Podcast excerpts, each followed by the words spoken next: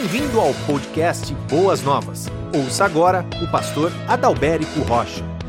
1 de Coríntios, capítulo 11, versículo 23 até o versículo 26, diz assim: Pois eu recebi do Senhor o que também lhes entreguei, que o Senhor Jesus, na noite em que foi traído, ele tomou o pão e, tendo dado graças, partiu e disse: Isto é o meu corpo que é dado em favor de vocês. Façam isto em memória de mim. Da mesma forma, depois da ceia, ele tomou o cálice e disse: Este cálice é o cálice da nova aliança no meu sangue. Façam isso sempre que o beberem em memória de mim. Porque sempre que comerem deste pão e beberem deste cálice, vocês anunciam a morte do Senhor até que ele venha. Amém e amém. Você pode orar comigo? Querido Deus, nosso Pai, nós te agradecemos por estarmos numa noite especial, noite de ceia do Senhor, e temos aprendido tanto, Pai, através deste momento de ceia.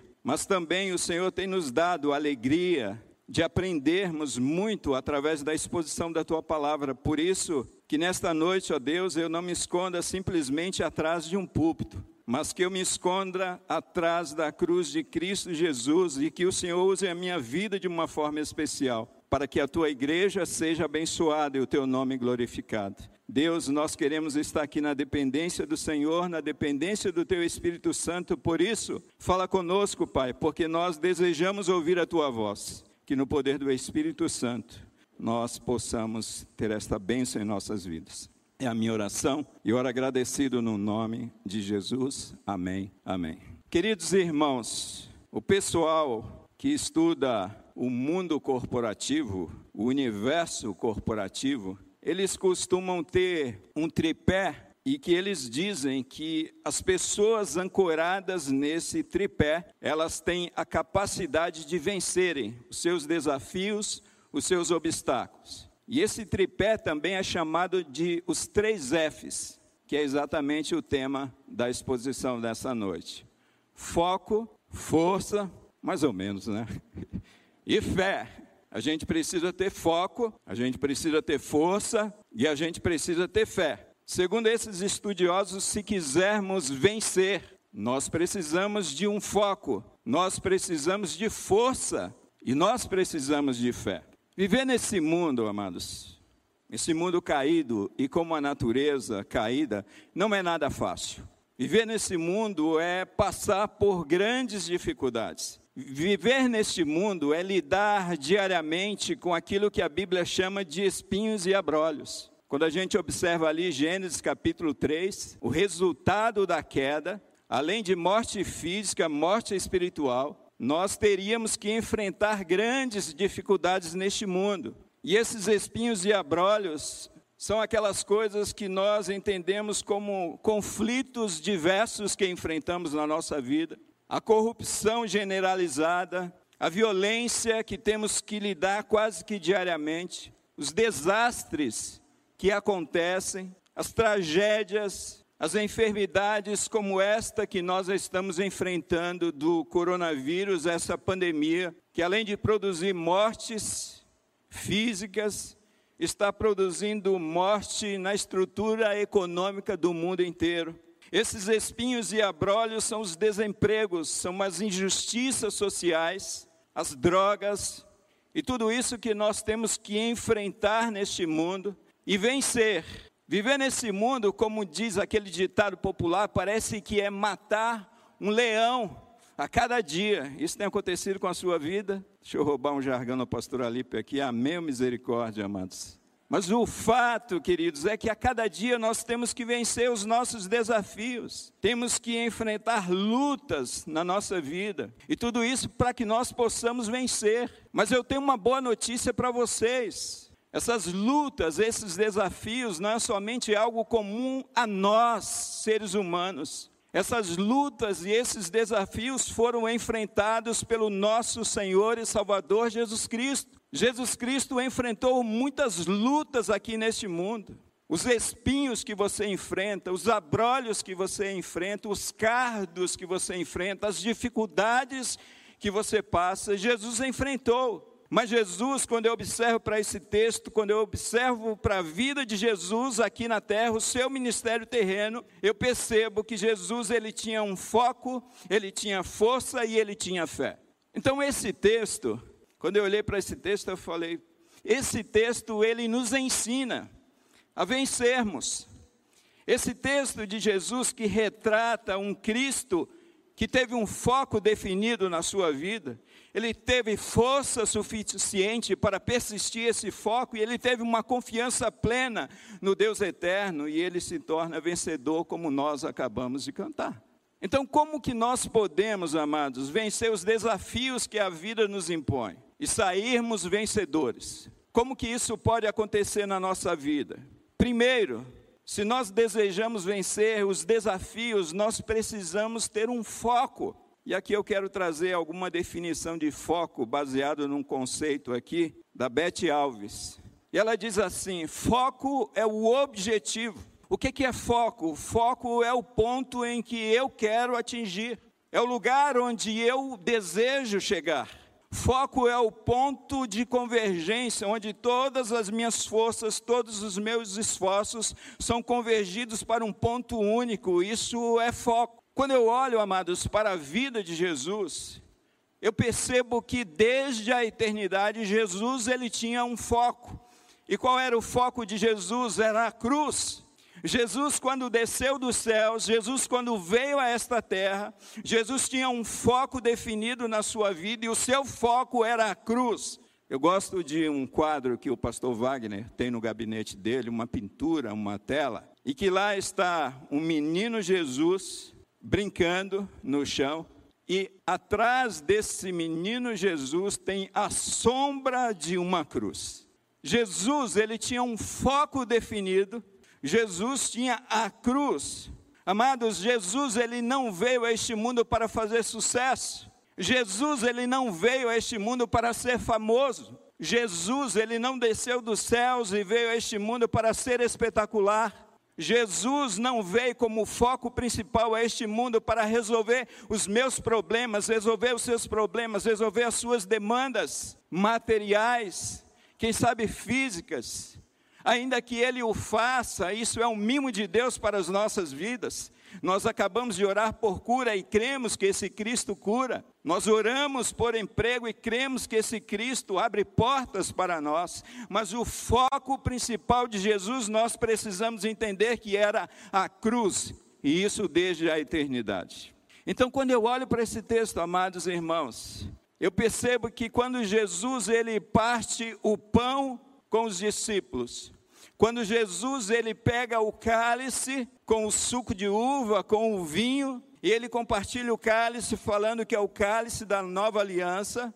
Esse texto me mostra que isso acontece na noite em que Jesus foi traído, percebam isso. Jesus está sinalizando ali para o seu coração, Jesus está sinalizando para o coração dos discípulos, Jesus está sinalizando para o coração da igreja neste tempo e a igreja de todas as épocas, que o seu foco estava bem diante dele, o seu foco era a cruz, porque estes elementos apontavam para o sacrifício de Jesus Cristo.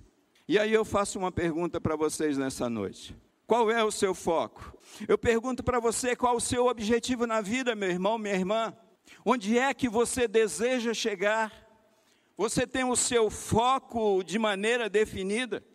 E aí, nesse universo de se ter um foco, tem gente que vive sem foco. Já viu pessoas assim? Pessoas como aquela antiga canção popular: Deixa a vida me levar, a vida leva eu, né? Tem gente que vive a vida assim vive a vida sem um foco definido, vive a sua vida sem um objetivo claro. Pessoas que não sabem para onde vai, isso é muito triste, isso é muito perigoso, amados. Sabe por quê? Porque geralmente essas pessoas que não têm um foco definido, geralmente essas pessoas que não têm um objetivo definido na vida, são pessoas que trazem problemas para os seus familiares, problemas para os outros, trazem prejuízos materiais e prejuízos emocionais. E eu conheço muita gente assim. Muita gente hoje, muitos filhos que estão dependendo dos pais, e esses filhos, creiam, eles já têm 50 anos de idade. foram pessoas que não estabeleceram um objetivo na vida, foram pessoas que não tiveram um foco definido na vida. Se por um lado existem pessoas sem foco, por outro lado existem pessoas multifocais. E aqui é um outro problema. Essas pessoas que estão atirando para todos os lados. Eu quero ser engenheiro, eu quero ser médico, eu quero ser advogado, eu quero. O que é que tu quer ser na vida? Você precisa definir, cara. Você precisa definir, meu irmão, qual que é o teu foco. Estão atirando para todos os lados. Parece, deixa eu pegar o universo musical aqui.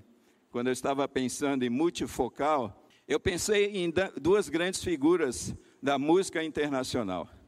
É o Steve Wonder e o Prince, já falecido. Eu sei que vocês conhecem. Mas se você pesquisar a vida desses homens, vocês vão perceber que eles são o Prince era, né? não, não é mais. Multi-instrumentistas. Mas quantos Steve Wonder existe neste mundo? Quanto Prince existe nesse mundo? Isso é um talento nato, é uma pessoa que acaba tendo habilidade sim de tocar vários instrumentos. Mas via de regra, irmãos, nós precisamos ter um foco definido. Porque vai ser muito difícil você que está aprendendo música hoje, se você não tiver essa veia musical, esse talento sobrenatural de tocar vários instrumentos, você não vai ser bom em nada, em nenhum instrumento. Se você está focando várias áreas de trabalho, num momento como esse, você precisa redirecionar o teu foco, não ficar atirando para todos os lados. Amado Jesus tinha um foco desde a eternidade. E aí a gente tem que tomar cuidado. Deixa eu tentar tornar claro para vocês essa questão do foco, amados. Deixa eu usar aqui o Davi, o Davi está na grua. Eu vou pedir para o Davi, ele dá um zoom aqui no púlpito. E o Davi vai dar um zoom aqui no púlpito. E é isso que se chama foco. Ele está aproximando, ele está aproximando, ele está focado no púlpito. Esse púlpito bonito, com esse moço bonito. Mas eu vou pedir para o Davi também dar um zoom lá na house. E o Davi vai girar a grua, e o pessoal da house está lá, todo mundo se arrumando, que vai aparecer na televisão. Mas essa turma é mais bonita do que o púlpito, viu, Davi? E ele vai dar um zoom, e isso se chama foco, amados. Nós precisamos ter um objetivo, nós precisamos ter um lugar onde nós desejamos chegar. Isso se chama foco. Você tem foco na sua vida, você já definiu o objetivo da tua vida. Quando eu tinha 14 anos de idade, o meu sonho, com 14 anos de idade, o meu foco era ser um engenheiro agrônomo. E eu queria estudar em Viçosa. Viçosa, onde o filho do nosso irmão Nilo está estudando. É a melhor faculdade de agronomia desse país. Mas as dificuldades vieram, os problemas aconteceram. E sabe o que aconteceu? Eu acabei perdendo o foco. E eu não me tornei um engenheiro agrônomo e nem um agrônomo. Mas quando eu tinha 28 anos de idade, eu recebi um chamado pastoral da parte de Deus. E eu entendi que esse chamado pastoral da parte de Deus era um, era um direcionamento de Deus para a minha vida, era o foco de Deus. E o foco de Deus se tornou o meu foco. E eu enfrentei grandes lutas, eu enfrentei grandes impedimentos, eu enfrentei grandes dificuldades durante todo o período que eu estudei no seminário. Não era fácil, irmãos. As lutas eram grandes, e principalmente no mundo espiritual, quando nós estamos no seminário. Mas eu estabeleci o ministério pastoral como foco da minha vida. E é interessante que quando eu cheguei em Boas Novas, eu era um pastor, já pastor, consagrado, já tinha passado por um ministério, né? E eu tinha o meu trabalho secular, mas continuava orando para Deus, dizendo para Deus: Senhor, o Senhor um dia estabeleceu um foco na minha vida eu tenho esse foco para a minha vida e eu quero exercer o ministério pastoral. E aí a gente começa a ver os impedimentos acontecerem na nossa vida. Um irmãozinho dentro da igreja chegou para mim: Olha, pastor, se você deseja ser pastor nessa igreja, você pode esquecer. Aqui não é lugar para você. Eu falei: Para trás de mim, Satanás. E aí, se não bastasse um irmão chegar e dizer isso para mim, Chegou um pastor, que era pastor membro na época, hoje não está mais conosco, e ele chegou para mim e falou assim: Adalbérico, deixa eu falar uma coisa para você. Se você deseja ser pastor aqui nesta igreja, você pode tirar o seu cavalinho da chuva. Eu falei, Senhor, o ministério pastoral é o meu foco e eu vou continuar persistindo nesse foco. Em fevereiro de 2012, oficialmente, eu me tornei um dos pastores auxiliares da equipe de pastores auxiliares do pastor Wagner. Queridos, nós precisamos manter o nosso foco. Você precisa focar no seu objetivo. Mas nós aprendemos também, amados, com Jesus Cristo nesse texto, que nós precisamos de força. Se nós precisamos de um foco, e a ceia do Senhor apontava para a cruz, apontava para o foco de Jesus Cristo, mesmo nos últimos momentos de sua vida, ele persistiu nesse foco. Jesus nos ensina que nós precisamos ter um foco, sim, mas nós precisamos ter força ou forças, precisamos ser fortes para alcançar o nosso foco, alcançar o nosso objetivo. E o que é força? Força é o esforço capaz de alterar o estado a posição de algo ou de alguma coisa. Isso é força. Nós precisamos de força, amados, para mantermos o foco e alcançá-lo. Quando nós pensamos a respeito de Jesus Cristo aqui, do foco que Jesus tinha, não pensem que Jesus não enfrentou obstáculos, situações que tentaram desviá-lo do seu foco, Jesus enfrentou. Jesus enfrentou, por exemplo, a euforia da multidão que queria tornar Jesus rei. Quando Jesus está entrando em Jerusalém, vivendo ali a sua última semana antes da crucificação, Osana, Osana, a turma queria aclamar o rei, e não foi somente naquela ocasião. Ou seja, situações acontecendo tentando desviar Jesus Cristo do seu foco. E se não bastasse isso, a gente encontra na Bíblia a tentação de Jesus, Satanás criando um atalho para desviar Jesus Cristo da cruz. E se não bastasse isso, nós encontramos também entre os discípulos o desejo de Jesus ser o libertador desse tempo, dessa época de Israel. Então, situações acontecem em nossas vidas para nos desviar do foco, mas para que nós venhamos manter esse foco, nós precisamos ter forças. E Jesus, no momento da ceia, amados, olha só que situação interessante. No momento da ceia, sabendo da traição de Judas, sabendo da traição do abandono dos demais discípulos, Jesus, sabendo da angústia do Getsemane, da humilhação que ele haveria de passar, da zombaria que ele haveria de passar, da tortura que ele haveria de passar e que viria sobre ele, Jesus corajosamente, Jesus fortemente, ele celebra a ceia do Senhor.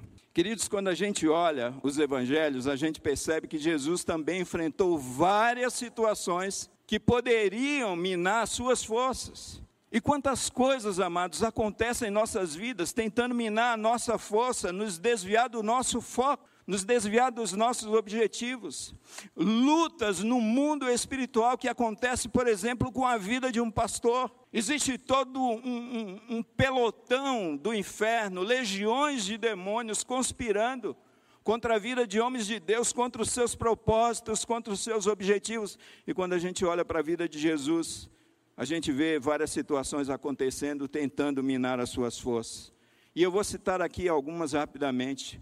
Por exemplo, o descrédito dos seus irmãos, a perseguição que Jesus enfrentou dos religiosos, as tentações constantes de Satanás, a incredulidade das multidões, amados, o abandono e a traição dos seus discípulos, a zombaria, a humilhação, a tortura, tanto física quanto emocional, que Jesus haveria de enfrentar, a realidade da ira divina vindo sobre a sua vida, porque ele tomou o cálice da ira de Deus, esse cálice que nós deveríamos tomar e Jesus tomou, a realidade da crucificação ali adiante, nada disso foi capaz de minar as forças de Jesus Cristo. E foi com essa fo força que ele persistiu no seu foco. E aí eu faço uma pergunta para você, meu irmão, minha irmã: o que tem deixado minar a tua força?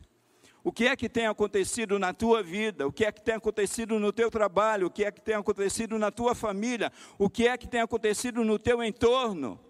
Que tem minado as tuas forças, tem desviado você do foco que você estabeleceu para a tua vida. Quem sabe uma fala depreciativa que você ouviu na sua infância. Fala de pais irresponsáveis quando dizem para os filhos que os filhos não vão dar para nada Fala irresponsável de um professor que chama um aluno de burro. Eu já ouvi isso.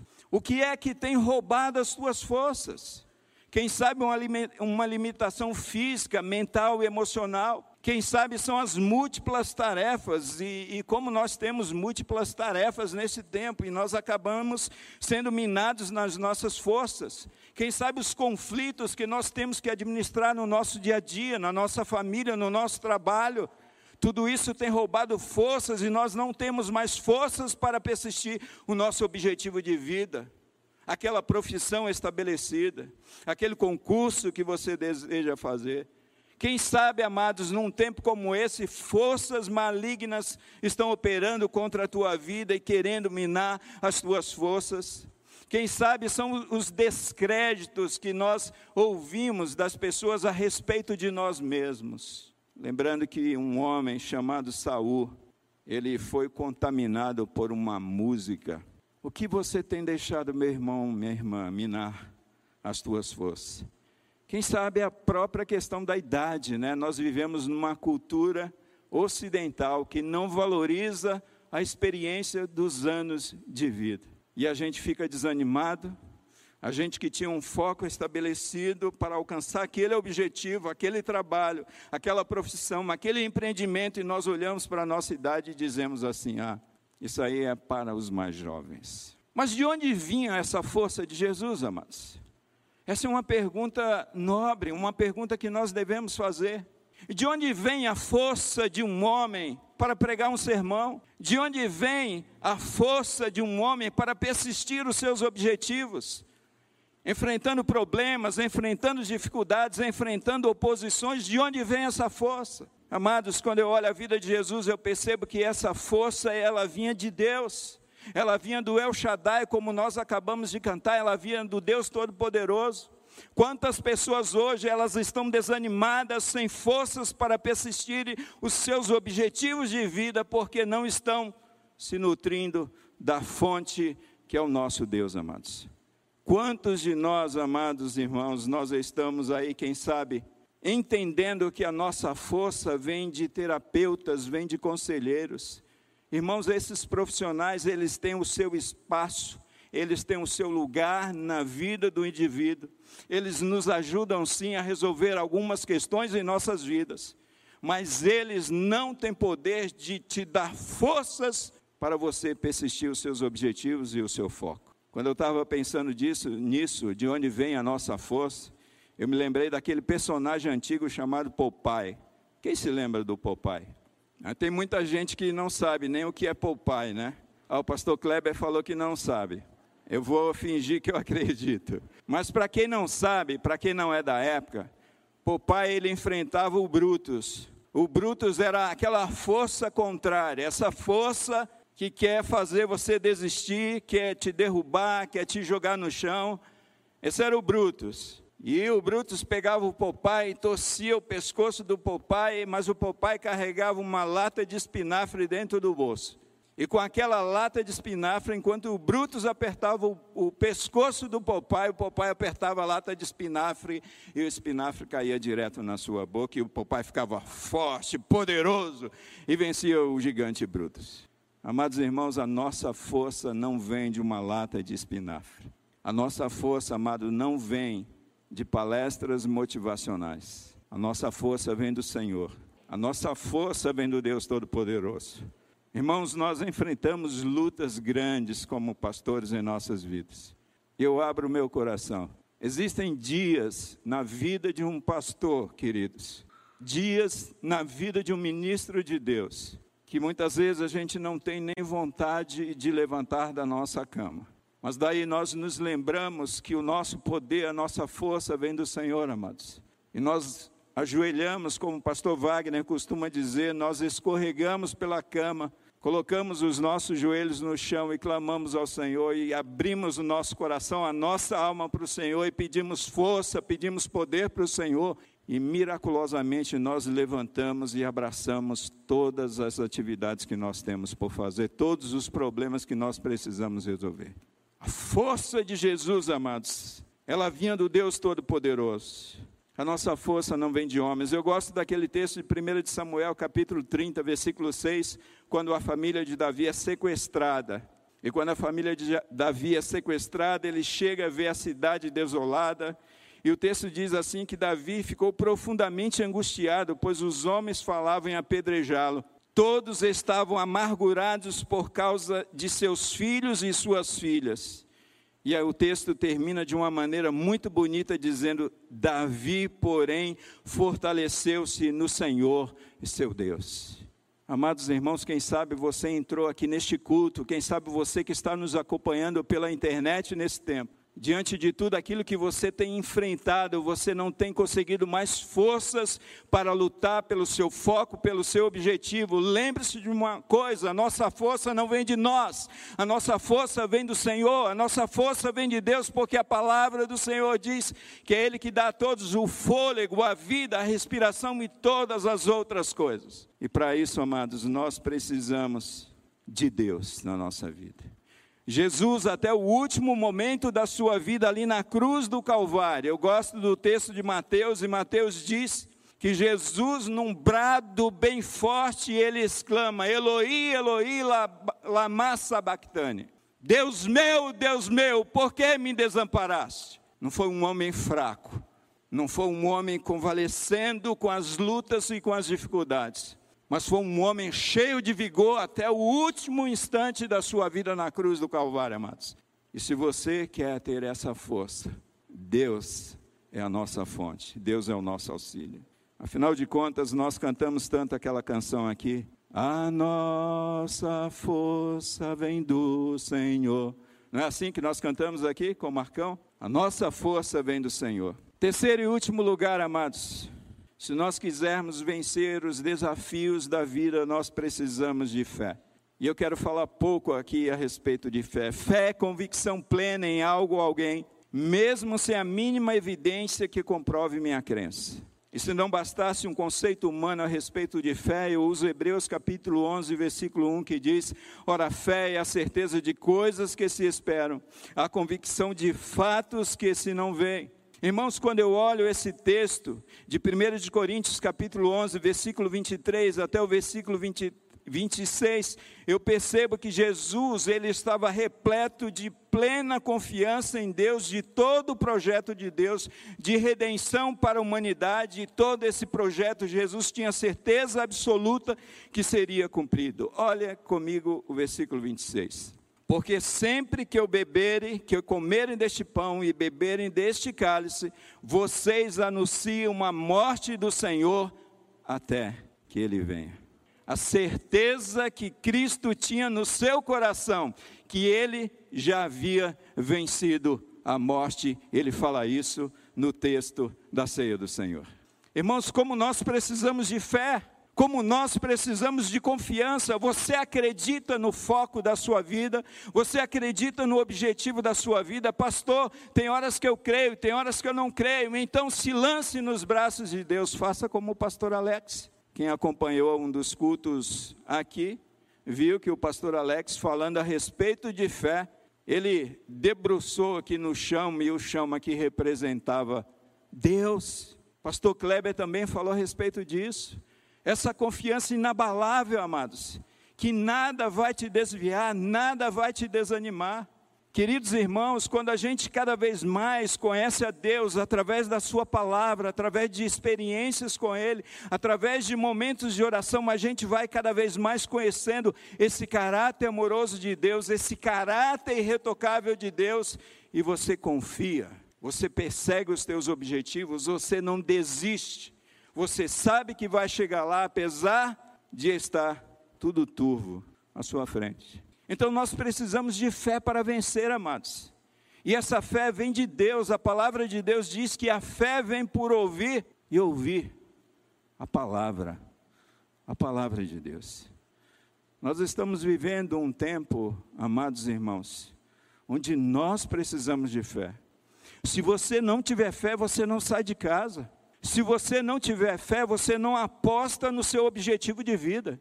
Se você não tiver fé, você, você não consegue estabelecer metas na tua vida. Nós precisamos de fé, nós precisamos de confiança, e essa fé vem do nosso relacionamento com Deus e com Cristo Jesus. Eu quero concluir, amados, nesta noite, com uma frase de Jesus em João 16, versículo 33. Jesus diz assim para os seus discípulos: prestem atenção, porque às vezes a gente, a gente passa por cima de algumas passagens bíblicas e a gente passa por cima de coisas importantes. Jesus diz aqui: olha, no mundo tereis aflições, mas tem de bom ânimo, eu venci o mundo. João 16, 33. Jesus deseja que vençamos os nossos desafios como ele venceu os seus desafios. Para isto, amados irmãos, nós precisamos olhar para Cristo Jesus. Nós precisamos olhar para o nosso Senhor e Salvador, Ele é o nosso modelo, Ele é a nossa referência. E quando eu olho para esse texto, eu entendo que de fato Jesus novamente nos mostra que precisamos de um foco. E o foco de Jesus era a cruz. Jesus sabia que ele, ele próprio, Cristo, iria passar pela aflição da humilhação e aflição da cruz. E quando eu olho para esse texto de João 16, 33, eu percebo que Jesus novamente ele nos sinaliza dizendo que nós precisamos de força, tende bom ânimo, tende coragem, é Deus falando com cada um de nós, amados. Nós precisamos de coragem, nós precisamos de ânimo, e Jesus nos incentiva a isso. Mas em terceiro lugar, quando eu olho para esse mesmo texto, eu percebo que Jesus nos ensina que precisamos de fé. E aí eu chamo a sua atenção para João 16, versículo 33. A última frase, Jesus diz: Eu venci o mundo. Amados irmãos, quando é que Jesus disse isso? Antes de ir para a cruz do Calvário, antes de ressurgir dentre os mortos, Jesus faz essa afirmação: Eu já venci o mundo. Isso é fé. Nós precisamos de fé. Queridos, nós precisamos urgentemente agir como nosso Senhor e Salvador Jesus Cristo. Nós precisamos de foco no nosso objetivo. Nós precisamos de força para lutar. E nós precisamos de fé para vencer. Você ouviu o podcast Boas Novas. Se você quer saber mais sobre a nossa igreja, nos siga no Instagram, arroba Igreja Boas Novas, e nos siga também no nosso podcast.